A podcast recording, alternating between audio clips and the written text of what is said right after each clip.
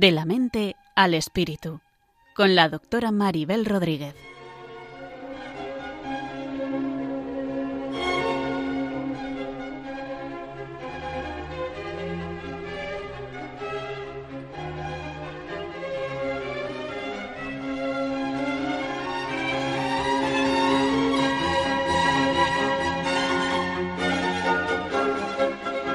Saludos a todos y bienvenidos a un nuevo programa de la mente al espíritu. Un programa que pretende tender puentes desde la psicología y la psiquiatría a la espiritualidad y la religión para llegar a tener una visión del ser humano más integrada y completa. Como sabemos, todos somos seres en relación con otros seres. Continuamente nos relacionamos unos con otros. Unas veces nos relacionamos mejor y otras peor en esa realidad del encuentro es en donde se nos da mejor o peor el entendernos, el escucharnos, el ser capaces de conectar unos con otros y también de ponernos en el lugar de los demás para entenderles. Es en esas relaciones humanas en las que se puede ir desarrollando la capacidad de sintonizarnos y querernos mejor o peor unos a otros. Según podamos entender a los demás, somos capaces de tener más o menos empatía hacia ellos. La empatía es el tema del que hablaremos en el programa de hoy y en el que veremos cómo tiene que ver con ser capaces de comprender a otros desde cómo son ellos y no desde cómo pensamos que deben ser o de cómo somos nosotros. La capacidad de ser empáticos se va desarrollando en la medida que maduramos y tenemos un yo fuerte que nos permite identificarnos, posicionarnos de una manera realista ante la realidad. Según maduramos, se va desarrollando la capacidad de tener empatía con los demás. Pues, por ejemplo, la capacidad empática de los bebés es nula, pues cuando un bebé tiene hambre no piensa en que su madre está durmiendo o ocupada y que la va a interrumpir con sus demandas y es natural. Cuando el niño va creciendo un poco más, sigue muy centrado en sí mismo y progresivamente se va dando cuenta de que hay otros con otras necesidades a quienes puede ayudar y también va tomando ejemplos de empatía de su entorno y saliendo progresivamente de su egocentrismo infantil. En la medida que una persona crece interiormente, tendrá más capacidad de entenderse, de entender a otros, también de acercarse más a otros, en un sentido de captar cómo son, cómo se sienten, incluso aunque sean diferentes a él, siendo de entrada más fácil empezar con quienes se tiene una relación más cercana como es el caso de la familia o de los amigos más cercanos. Consideramos que esta cuestión de la empatía es importante para entendernos mejor unos a otros, como ya he dicho, y para que haya más armonía entre los seres humanos. Hoy colabora conmigo en el programa la psicóloga y profesora de la Universidad San Paluceo, Cristina Velasco. Enseguida seguimos.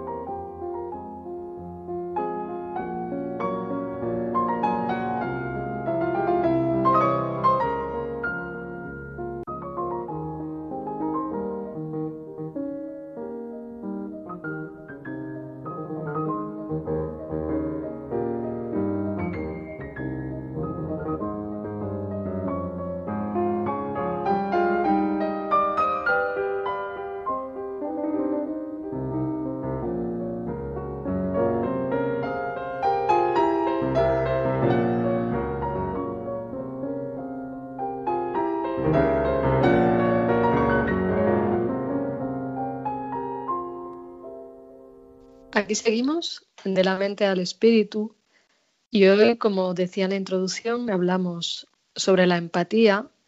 Nos acompaña nuevamente nuestra colaboradora Cristina Velasco, que como sabéis es psicóloga y profesora de la Universidad San Pablo CEU. Yo, Cristina, te toca a ti preguntarme, ¿no?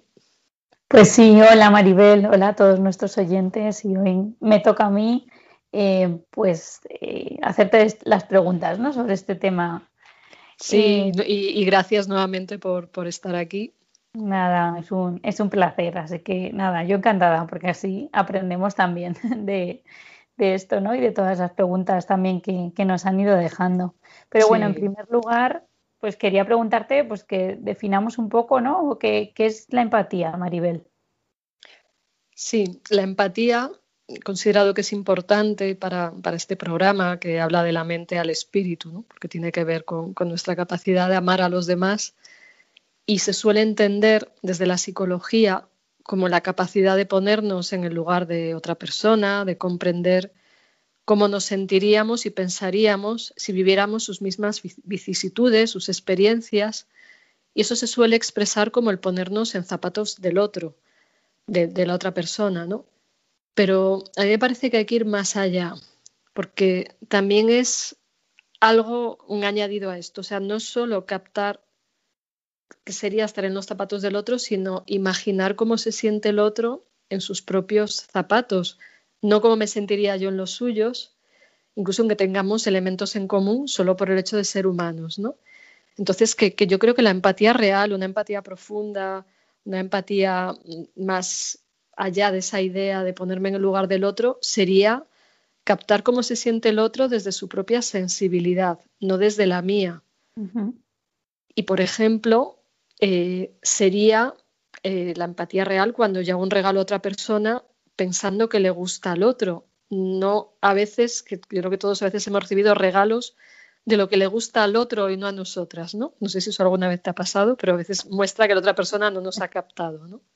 Claro, sí, a mí desde luego así como, como lo planteas me parece además eh, una cualidad difícil, ¿no? Una cualidad o una característica, pues eso, ¿no? Como para, para trabajar, pues difícil, ¿no? Y sobre todo que, que, si tienes la sensación de que te regalan algo y te lo ha regalado porque le gusta a él y no te gusta a ti, pues también como, como ese vacío, ¿no? O esa sensación que tú tienes como de no importarle a esa persona, ¿no? De que también puede tener esa, esa repercusión, ¿no?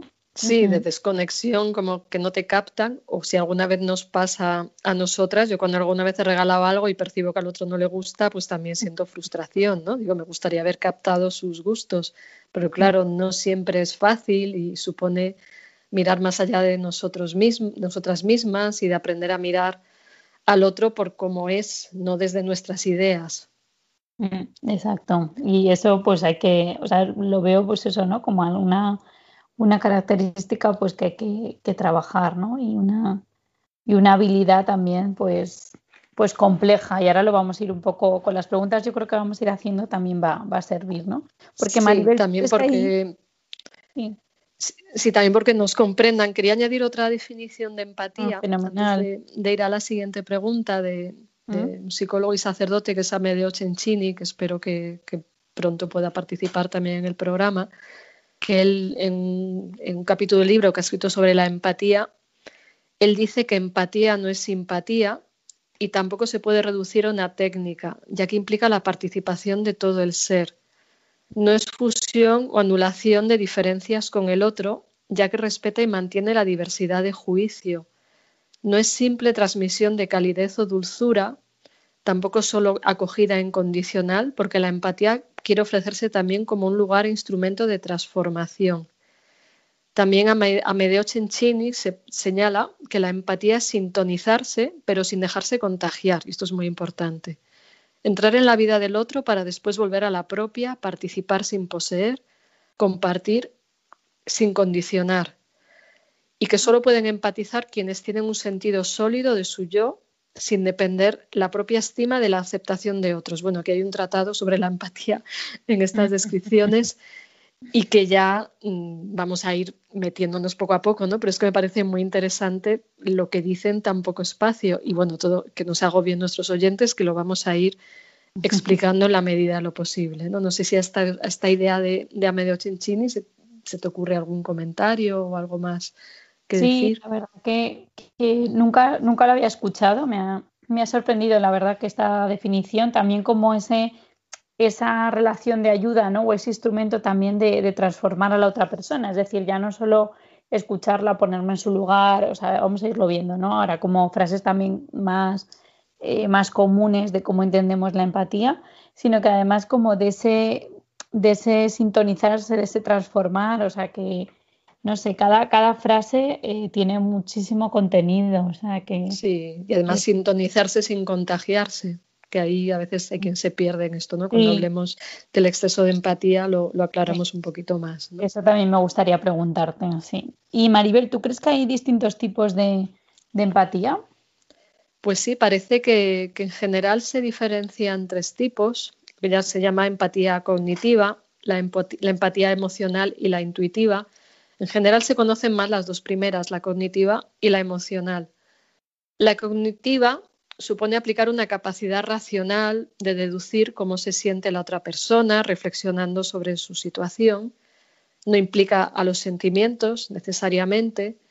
Y según Edith Stein, se podría dar sin ser afectados por los sentimientos del otro, aunque a su vez ese conocimiento supondría eh, un fundamento cognoscitivo, es decir, la capacidad de entender cómo se identifica esa persona con su sentimiento y eso también nos permite entrar en sus sentimientos y por lo tanto pasar a la empatía emocional, que esta también es la es más conocida, es la que se, es aquella en la que se capta cómo se siente otra persona desde los propios sentimientos del otro, dándonos el espacio para sentir esto que, que siente el otro. Es como una resonancia afectiva, o sea, sentimos algo ante el sentimiento del otro sin estar contagiados, que esto sería otra cosa, y en ello, se produciría un sentimiento de unión con otro ser humano conmoviéndonos por lo que le pasa. Mm. Y en tercer lugar hay una empatía que, de la que habla Edith Stein, que sería más bien intuitiva, una percepción que implica quitar prejuicios en la mirada y ella la define como una aprehensión o una captación de la persona aquí y ahora que generaría una experiencia de contacto del propio yo con el yo del otro y así lo comprendería, entraría en su mundo de valores y en conexión con lo más íntimo de su ser, de manera que viéramos lo más profundo de esa persona por encima de las apariencias. Qué, bonito, ¿no? Ojalá pudiéramos llegar también a esto e integrar los tres tipos de empatía para tener una mirada completa acerca del otro, incluso aunque no estemos de acuerdo, de acuerdo con él, ¿no? Según lo estabas planteando, se me ocurría como, sí, como vista así también como a tres niveles, por así decirlo, ¿no? O sea, yo creo que la, cognitiva sería, no, no quiero decir, bueno, la más superficial, no necesariamente superficial, ¿no? Pero yo creo que como todo ser humano tiene esa capacidad de, si te ha pasado algo triste, ¿no? Pues de entender que el otro puede estar triste, ¿no? Sin llegar como luego a profundizar tanto como la última que nos has presentado, ¿no? La, la intuitiva, que ya es como una unión más profunda, ¿no? Con la que quizá ese tipo de empatía solo la podemos presentar cuando tenemos algún tipo de unión afectiva con las personas, entiendo, ¿no? O sea, que, no sé si se puede desarrollar en todo momento o ti te parece que debería ser solamente a lo mejor con, o sea, o nos ocurriría solo con las personas con las que estamos más unidos. No sé si me puedes contestar a eso. Sí, yo creo que cuando estamos más unidos es más fácil, pero a veces también se da con personas que no conocemos tantos, tanto con las que tenemos un punto de afinidad o cuando tenemos una apertura casi contemplativa a la realidad del otro. O sea, a veces yo creo que también esta es pura gracia, por eso Edith Stein habla de, de la empatía como un acto espiritual, ¿no? O sea, que yo creo que, personas con una percepción profunda de la vida, de la realidad, igual tienen más capacidad de captar la esencia de los demás porque han captado la propia, ¿no? Y, en el fondo tenemos elementos parecidos unos y otros y también diferencias. Creo que, el ser parecidos nos permite empatizar, pero que eso no nos impide ver la diferencia, ¿no? Entonces creo que, es fascinante esto y a la vez es complejo y que sí, que obviamente con, con las personas más cercanas puede ser más fácil, pero a veces paradójicamente más difícil porque creemos que ya sabemos y entonces no nos enteramos de, algo nuevo, distinto, ¿no? Claro. Sí, porque para hacer también ese ejercicio de empatía, pues requiere un esfuerzo personal, ¿no? Una, o sea, un ponerte como en disposición de, de voy a ello, ¿no? O sea, a veces no sale de modo así, pues eso, natural, ¿no? O de modo eh, automático, por así decirlo. Claro, claro. Es más, incluso con, estas personas que ya conocemos, requiere como limpiar la mirada de prejuicios, experiencias previas. Claro. Incluso a veces, no sé, familiares, parejas, amigos, pues pueden decir, es que no se entera de qué me pasa y parece mentira que me conozca. Y es que el otro está percibiendo a través de la memoria, no a través del presente, ¿no? Entonces yo creo que también es interesante estar atentos a lo que va sucediendo y de vez en cuando hacer un reseteado con, las personas más cercanas en cuanto a tratar de mirar como si las miráramos por primera vez y a veces nos podemos sorprender con esto y, ver más allá también porque van cambiando, tienen días de una manera, días de otro y, el presuponer que ya sabemos puede hacer que entremos en, la idea de, que no hay nada más que mirar. ¿no? Mm, muy buena esta idea, Maribel. Pues sí, nos puede, nos puede ayudar. ¿Y qué nos aporta la empatía, Maribel? Pues creo que sobre todo es un método de, conocimiento y de conexión con los demás. Nos posibilita mm, el, comprender a otras personas y, sería también ser, tendría que ver también con el desarrollo de nuestra capacidad de amar, pero también la empatía nos permite previamente el, tener una empatía con nosotros mismos, sin, conectar con nuestro sentir, empatizar con nosotros mismos, que suena raro, ¿no? Pero es como, como darme cuenta de qué siento e intentar comprenderlo, intentar sentirlo, intentar darle un espacio, ver qué significa. Entonces, que de alguna manera, en la medida que yo me conozco, puedo conocer al otro y en la medida que conozco la interioridad del otro, conozco la mía, entonces Así, en resumen, nos aportaría más conocimiento de la realidad y de nosotros y sería una vía de expresión de amor y una vía de, unión con otros, humanizándonos ¿no? y también ayudando a que el mundo se convierta en un lugar mejor si todos pudiéramos practicar conscientemente e intencionadamente la empatía, porque no se puede dar por supuesto, o sea, requiere un esfuerzo, aunque hay personas que como en todo tienen una capacidad más innata o desde pequeños la han integrado mejor, pero mm. siempre hay cosas que aprender al respecto, me parece. ¿no?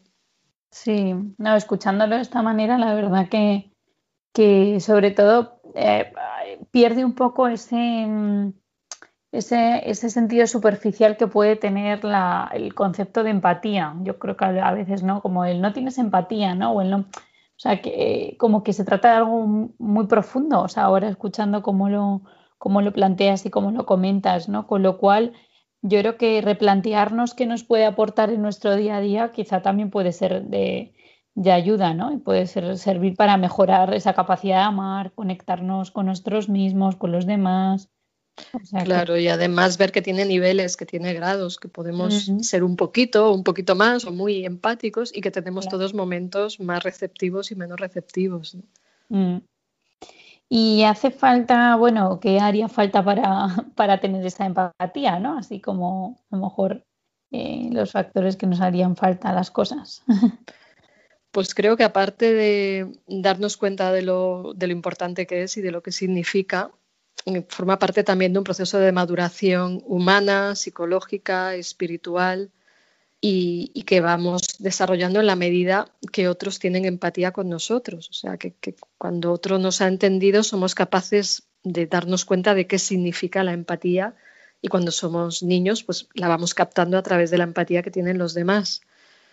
A su vez, también la empatía, como ya señalaba antes, eh, requiere un autoconocimiento, o sea, aporta autoconocimiento, pero también Necesitamos una cierta autoconsciencia, conocernos, ver qué se mueve dentro de nosotros ante diferentes experiencias, porque tenemos elementos comunes entre otros, entre unos seres humanos y otros, y requiere un, esfuerzo de atención y de educar nuestra propia sensibilidad.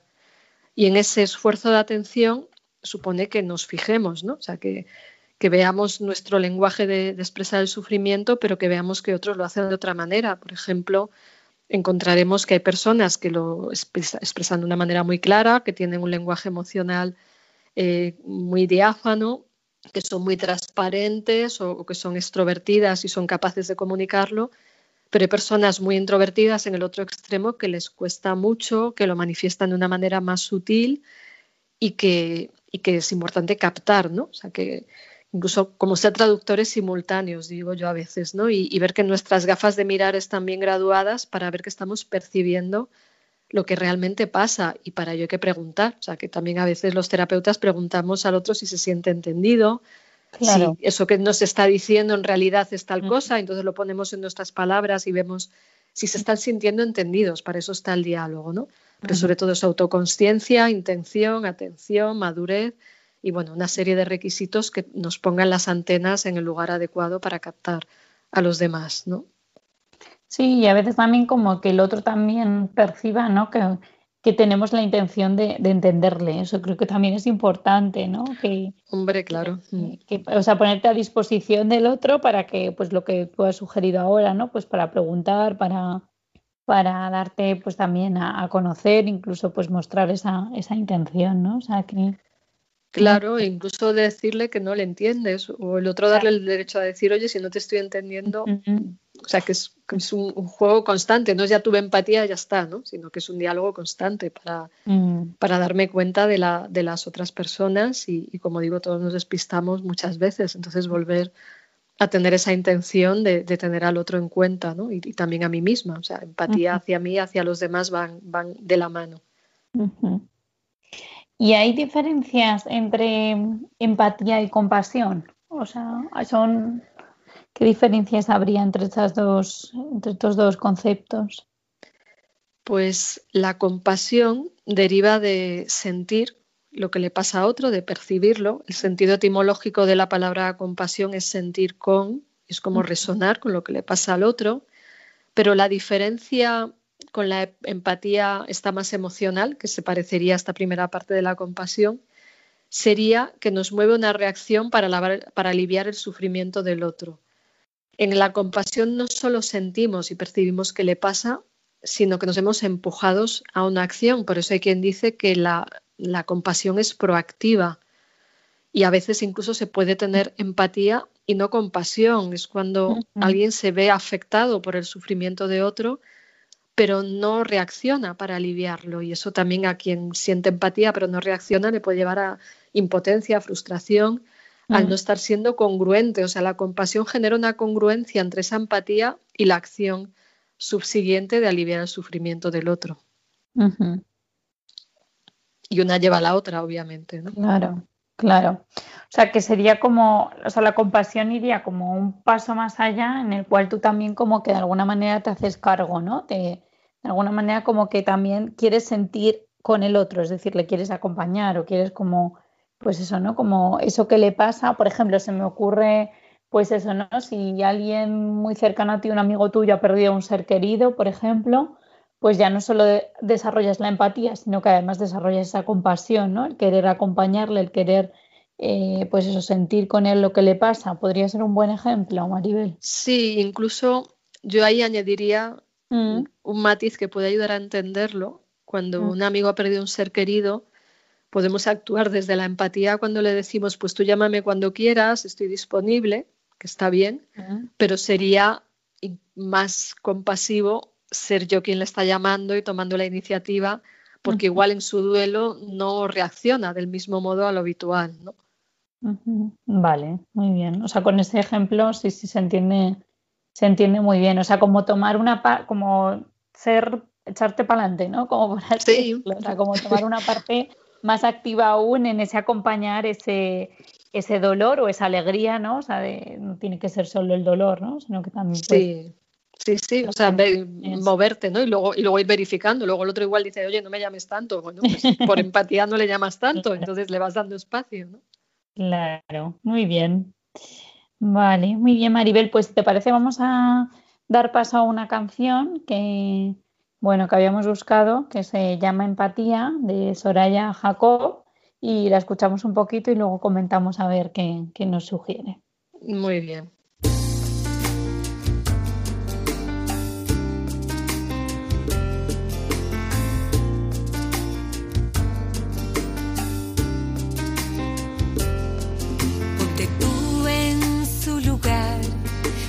Ya de enjuiciar. La empatía es amar, te hace ver sin cuestionar. Es difícil de entender cómo puede suceder, pero en la empatía está la grandeza y la paz.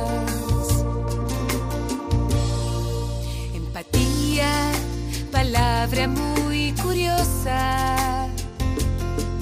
Empatía, acepción tan silenciosa. Es la empatía un valor para vivir y conectarnos cara a cara sin mentir. Empatía, palabra muy curiosa. Acepción tan silenciosa. Es la empatía un valor para vivir y conectarnos cara a cara sin mentir.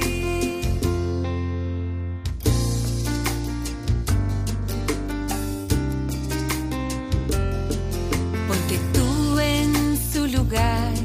Es re fácil predicar.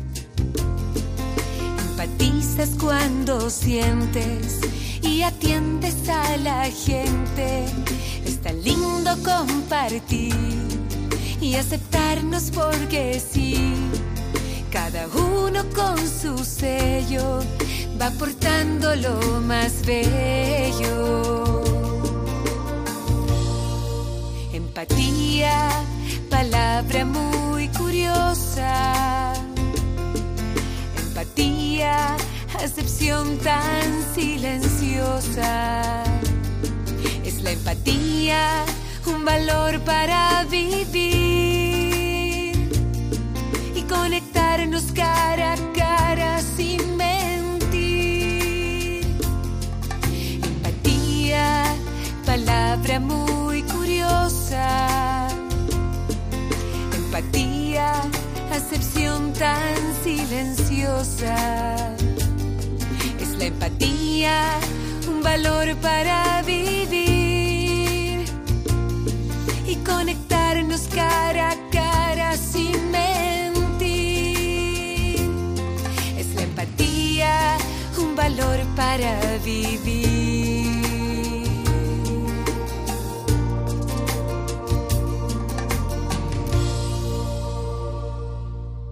Pues aquí seguimos De la mente al espíritu, en diálogo con Cristina Velasco y la que habla Maribel Rodríguez, psiquiatra, Cristina, psicóloga.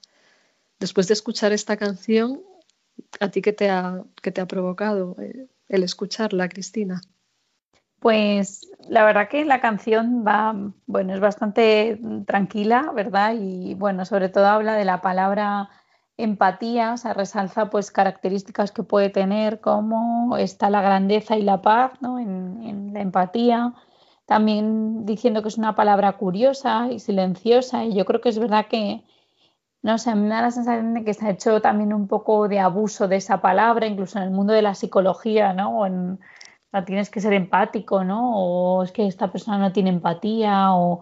Y bueno, yo creo que aquí la presenta como algo más profundo, que también es lo que creo que está saliendo en el programa y me parece, pues eso, muy interesante también dar ese enfoque, ¿no? Que es, eh, pues eso, que es más fácil, yo creo que darse cuenta de quien no la tiene que quien la tiene, ¿no? Y, por ejemplo, ha dicho pues también Sí. una frase que es conectar eh, sin mentir, pues bueno, como Sí. esa, esa profundidad, ¿no? El valor para vivir, no sé. Claro, tiene que ver también ahí con honestidad, autenticidad, con Mm. aceptación, ¿no? Mm. Y, y- y estar con ella en la realidad, no usarla para manipular, como decías, que a veces cuando a veces uno quiere conseguir algo del otro, yo tengo empatía, que decir haz lo que a mí me da la gana, y eso no es tener empatía, es manipular al otro, ¿no? Mm, exacto, sí, sí, sí. Así que bueno, espero que, que haya servido también para reflexionar un poquito más. Sí, seguro que sí. Y bueno, pues ahora, si te parece, Maribel, vamos a exponer algunas preguntas también que, que nos han hecho a través de las redes sociales.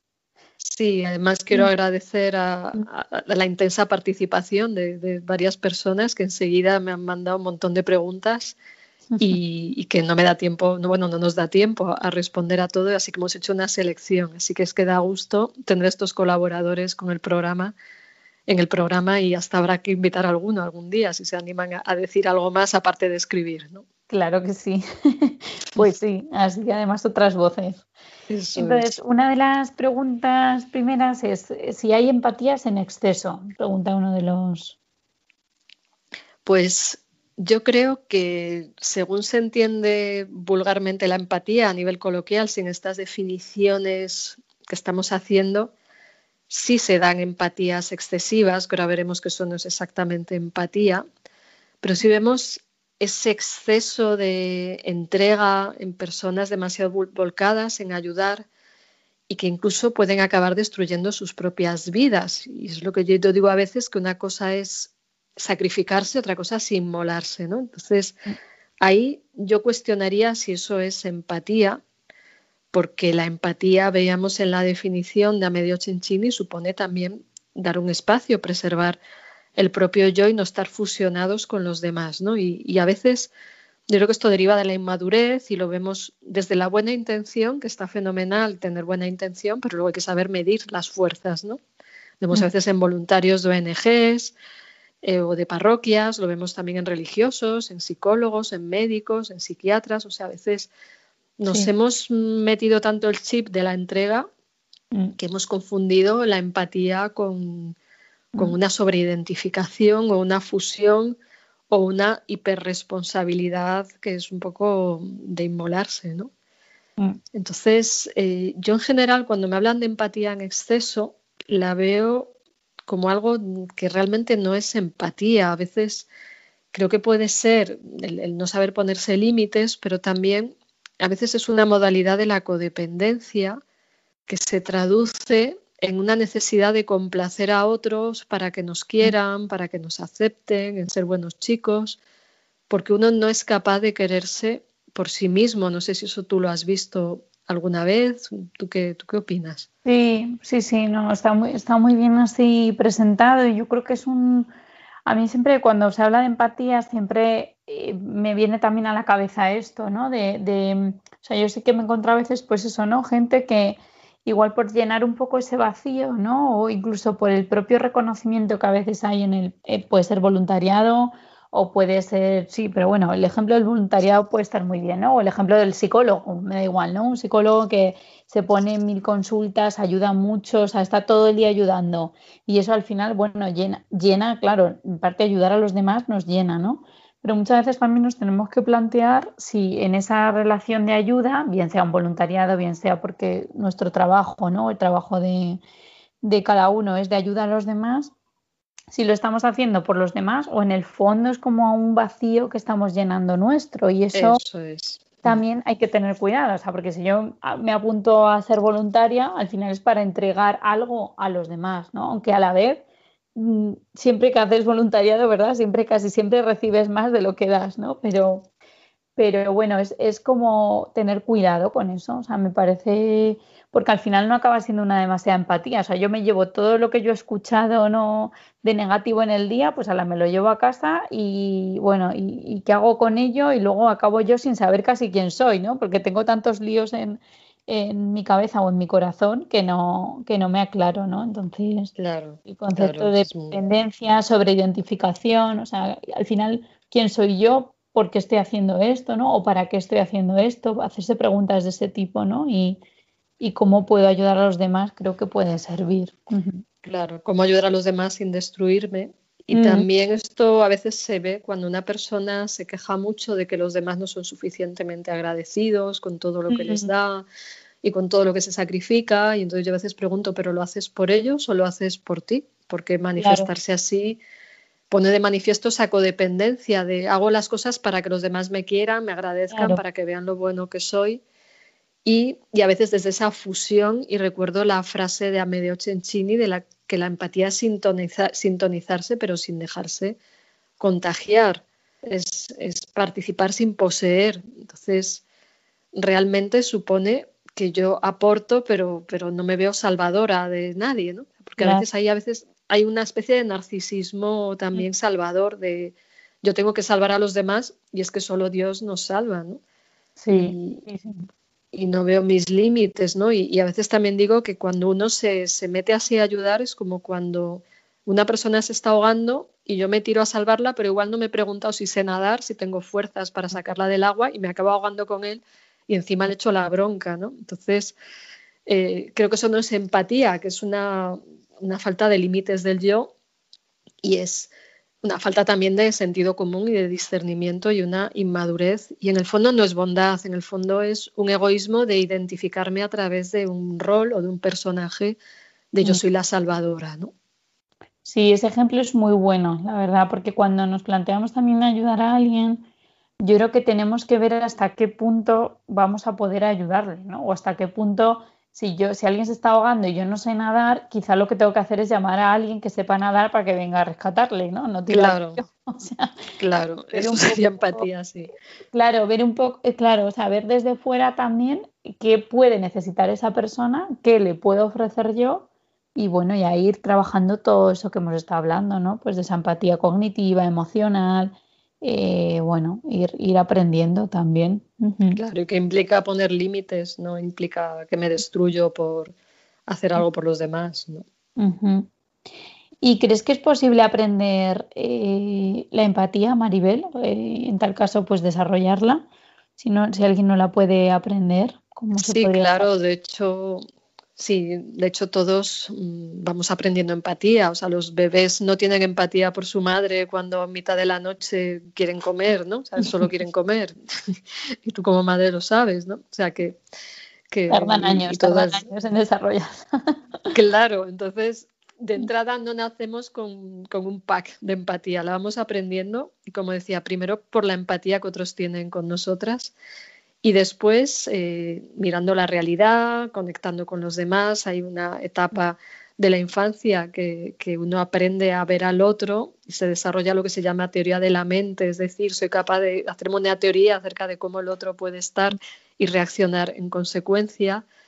Y en todo eso, pues aprendemos también imitando a los demás, eh, también hasta leyendo, los que ya somos mayores, eh, escuchando un programa de radio, como estamos haciendo, invitando a que aprendan, y mm. también por experiencias que nos cuentan otros, ¿no? Y, desde la intención de querer mejorarla, y, eso va unido a, a, que mi yo vaya creciendo, a que yo sea capaz de mirar más allá de mí misma y ver también los momentos en los que puedo perder los límites o que puedo dar más de la cuenta o al revés, momentos en que pueda ser egoísta, supone una sana autocrítica, ¿no? Y creo que ahí hay que aplicarse eso de, de amarás a tu prójimo como a ti mismo, como decíamos en un programa anterior, que no podemos amar si antes no nos amamos, ¿no?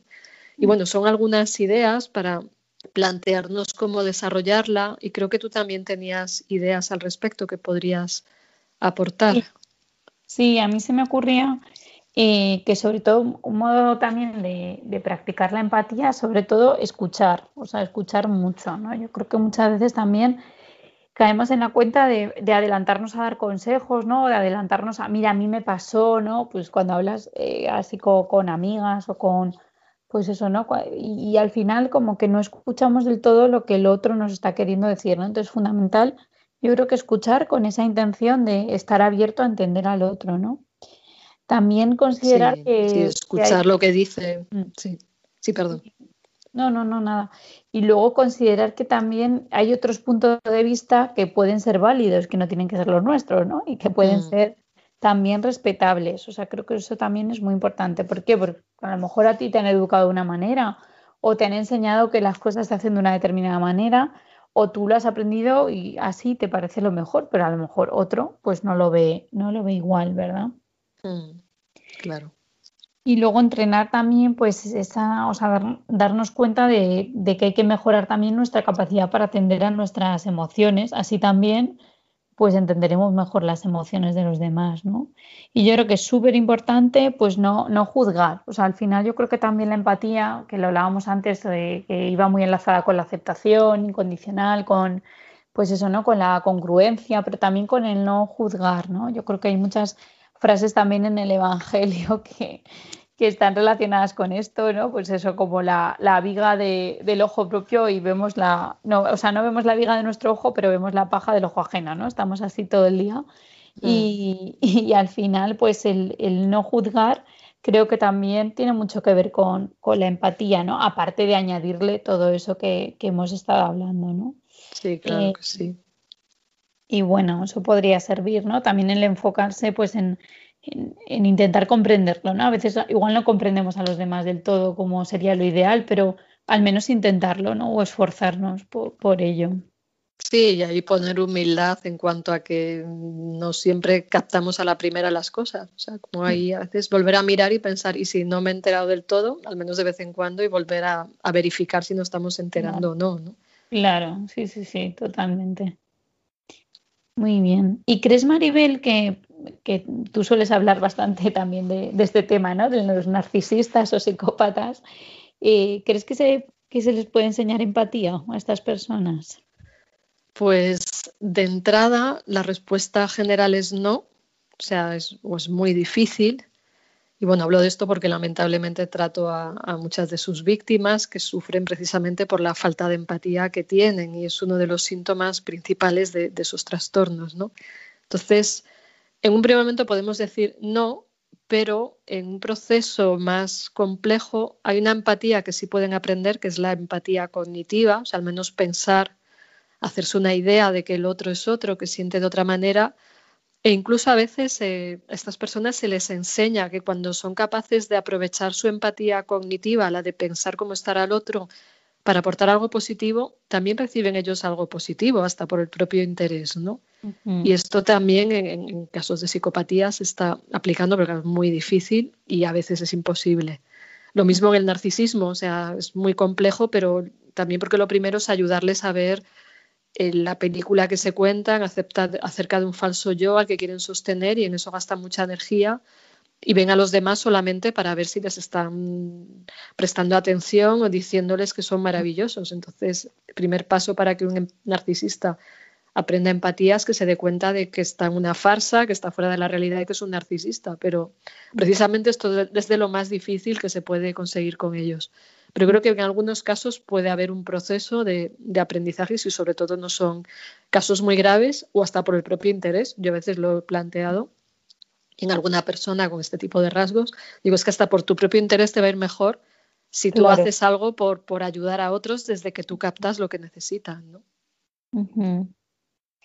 Y nos pregunta otro oyente, que yo creo que ya será la última pregunta que podremos Dice, ¿se puede uno desconectar selectivamente de la propia empatía? Eh, es decir, ¿se puede hacer voluntad eh, impunemente? Perdón, o solo se produce de manera involuntaria? Pues, eh, o sea, se puede hacer a voluntad, o sea, si se puede desconectar impunemente, era lo que me estabas preguntando, ¿no? Sí, creo que sí. Se puede, a ver, se puede, sí, que si se puede hacer a voluntad, o sea, quiere decir que se puede hacer por hacer Eso. sí. o, perdón, o que si es algo que se produce de modo involuntario, es decir, si alguien puede desconectar voluntariamente su empatía. Sí, vamos, te lo he vuelto a preguntar porque igual no todos entienden lo de impunemente, pero bueno, la ya, sí, sí, sí, es correcta, ¿no? Luego me he dado cuenta. Eh, a ver, yo creo que más que conectarse a posta, lo que hacemos es, mm, cuando nos damos cuenta, conectarnos voluntariamente y más bien, cuando no somos, o sea, no somos desaprensivos, si nos desconectamos es involuntario, por ejemplo, en momentos de malestar, de agotamiento, mm. como en situaciones que hemos descrito previamente, ¿no? Los profesionales de ayuda, sí puede haber momentos que decidimos desconectar de todo el mundo para tener un espacio de recuperación, empatizando con nosotros mismos, retomando fuerzas para estar en las mejores condiciones pero más que desconectar de la empatía es tomar pilas para empatizar mejor, ¿no? Entonces, en este caso, más que desconectar sería redirigirla conscientemente hacia uno mismo para no agotarse. Y en otros casos, la, desconexión involuntaria de la empatía sería por disociación, o sea, de mm. cuando una persona ha sufrido mucho, no quiere sentir su dolor, entonces se desconecta de sus emociones y entonces tampoco conecta con las de los demás y eso es involuntario también. La cuestión es darse cuenta para irse reconectando uno con su sentir, con quién es uno y así en la medida que nos conectamos con nosotras mismas, conectamos con, los demás. Muy bien, Manibel. Y bueno, nos quedaría abordar un poquito el tema de qué tiene que ver la empatía con, con la espiritualidad, si nos puedes dar alguna, alguna idea que también nos pueda ayudar en este sentido. Bueno, pues a mí me parece que sí, y, vamos, volviendo a Edith Stein, ella misma hace una tesis sobre la empatía donde habla de que esa empatía tiene, en el fondo es un acto espiritual, ¿no?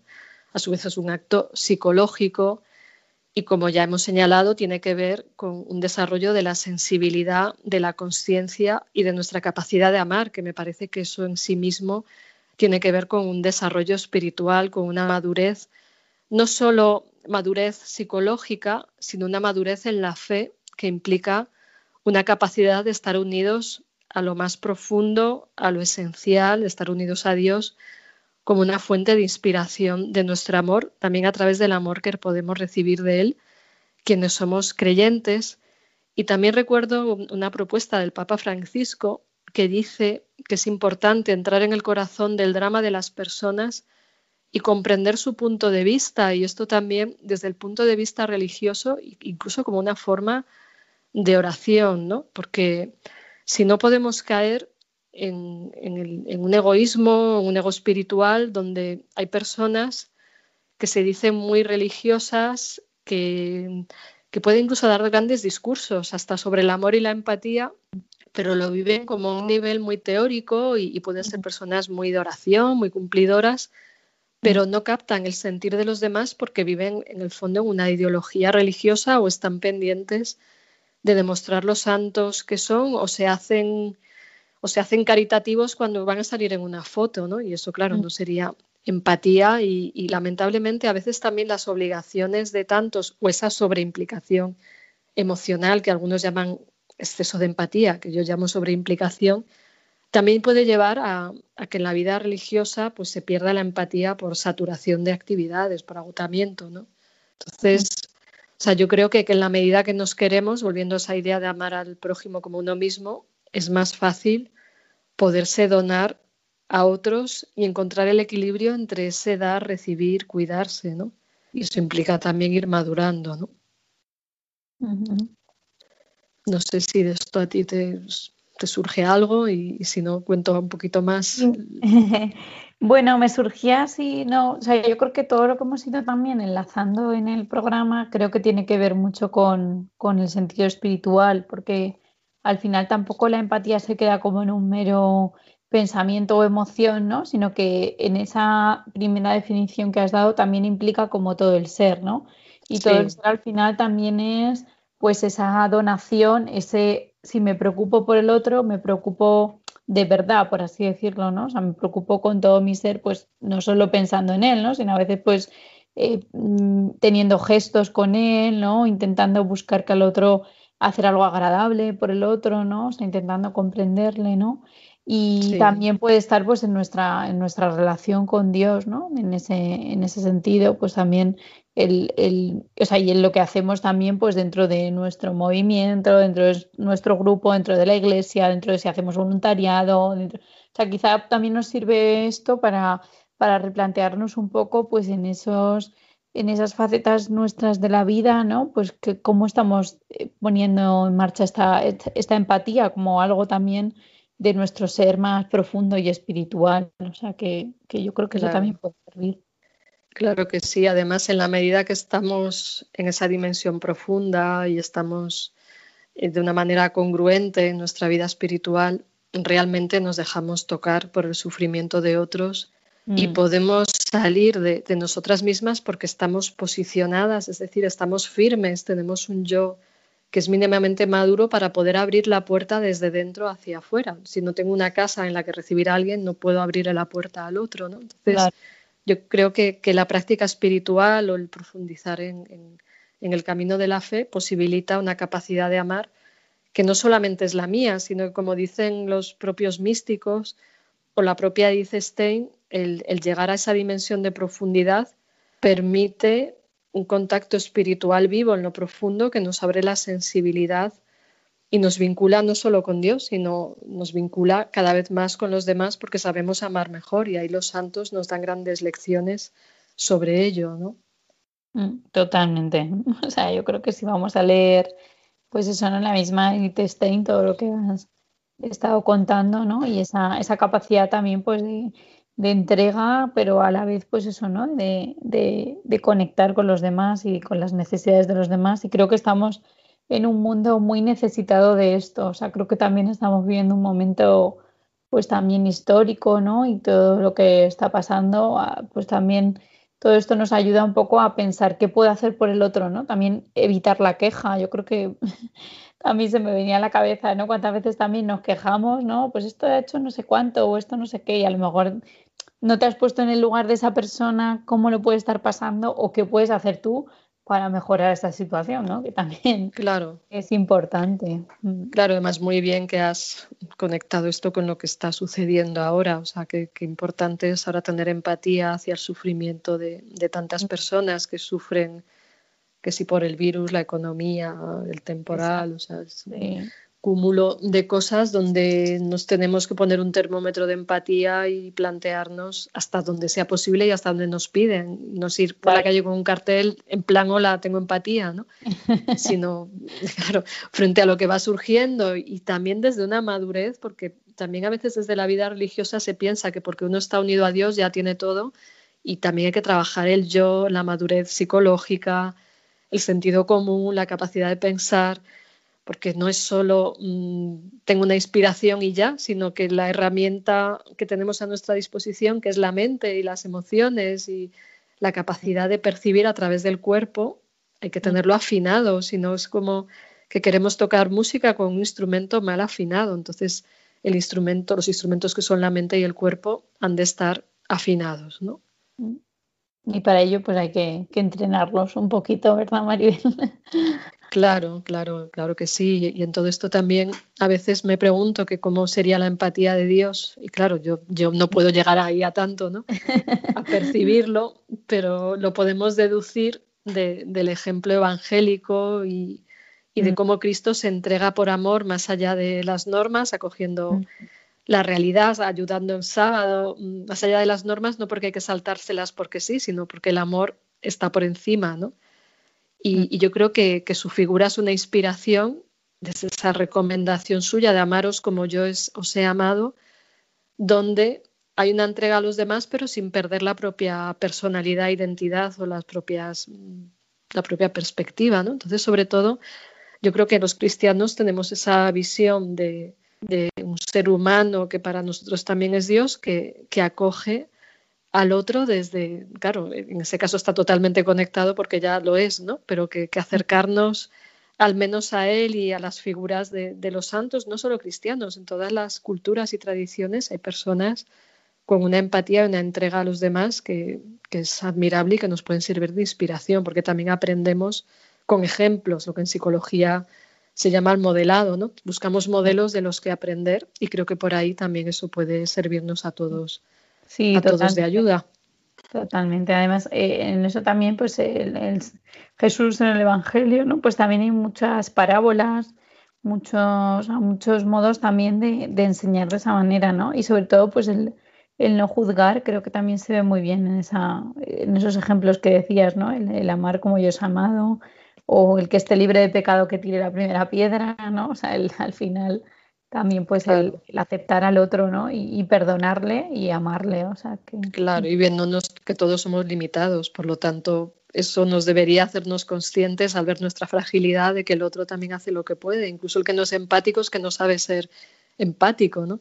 Claro, también comprender esa falta de empatía a veces, ¿no? Que, que pueden tener los demás con nosotros, o sea que... Claro, incluso aunque no nos guste, o sea, tenemos derecho a que no nos guste, ¿no? Pero, y, tenemos derecho a desahogarnos de eso, no a quejarnos egocéntricamente, pero sí al desahogo, decir, pues no me entienden, ¿no? Pero, pero que también el, ver nuestra limitación, incluso hacia la empatía, o sea, a veces todos hemos vivido momentos de no darnos cuenta de la necesidad de otro y el otro se ha sentido mal, ¿no? Entonces ver que, que todos fallamos y que todos cometemos errores, lo que no es excusa para decir como todos fallamos, pues me aguantas y, ya está, ¿no? Así soy. Eso a veces la cara dura de, algunas personas, ¿no? Pero bueno, un poco eh, extremos aparte, ya, ya nos toca ir, ir terminando y, no sé si quieres decir una última cosa antes de, terminar. Pues nada, no, yo darte las gracias, Maribel, porque creo que nos, no sé, creo que nos ha iluminado el tema de la empatía. Eh, desde un punto de vista como más profundo, más completo y, Y nada, me ha encantado poder hacerte las preguntas y espero que a nuestros oyentes también les hayan eh, pues gustado y servido y, nada más. A ver si somos un poco más empáticos cada día. Eso, parémonos al menos a, pensar un rato cuando acabe el programa acerca de qué tal va el termómetro hoy de empatía e irlo mejorando. Y, y bueno, también muchas gracias a ti, Cristina, nuevamente por, por colaborar, porque en diálogo siempre es más dinámico y por todas las aportaciones que yo creo que también han sido valiosas para todos. Y bueno, pues ya nos despedimos, esperando que, todos estéis lo mejor posible. Y os doy de nuevo el, mail del programa por si queréis comentarnos cualquier cosa, hacer preguntas, sugerencias de nuevos programas, que es de la mente al espíritu arroba radiomaria.es y nos vemos nuevamente en dos semanas, el viernes a las 8. Hasta otra.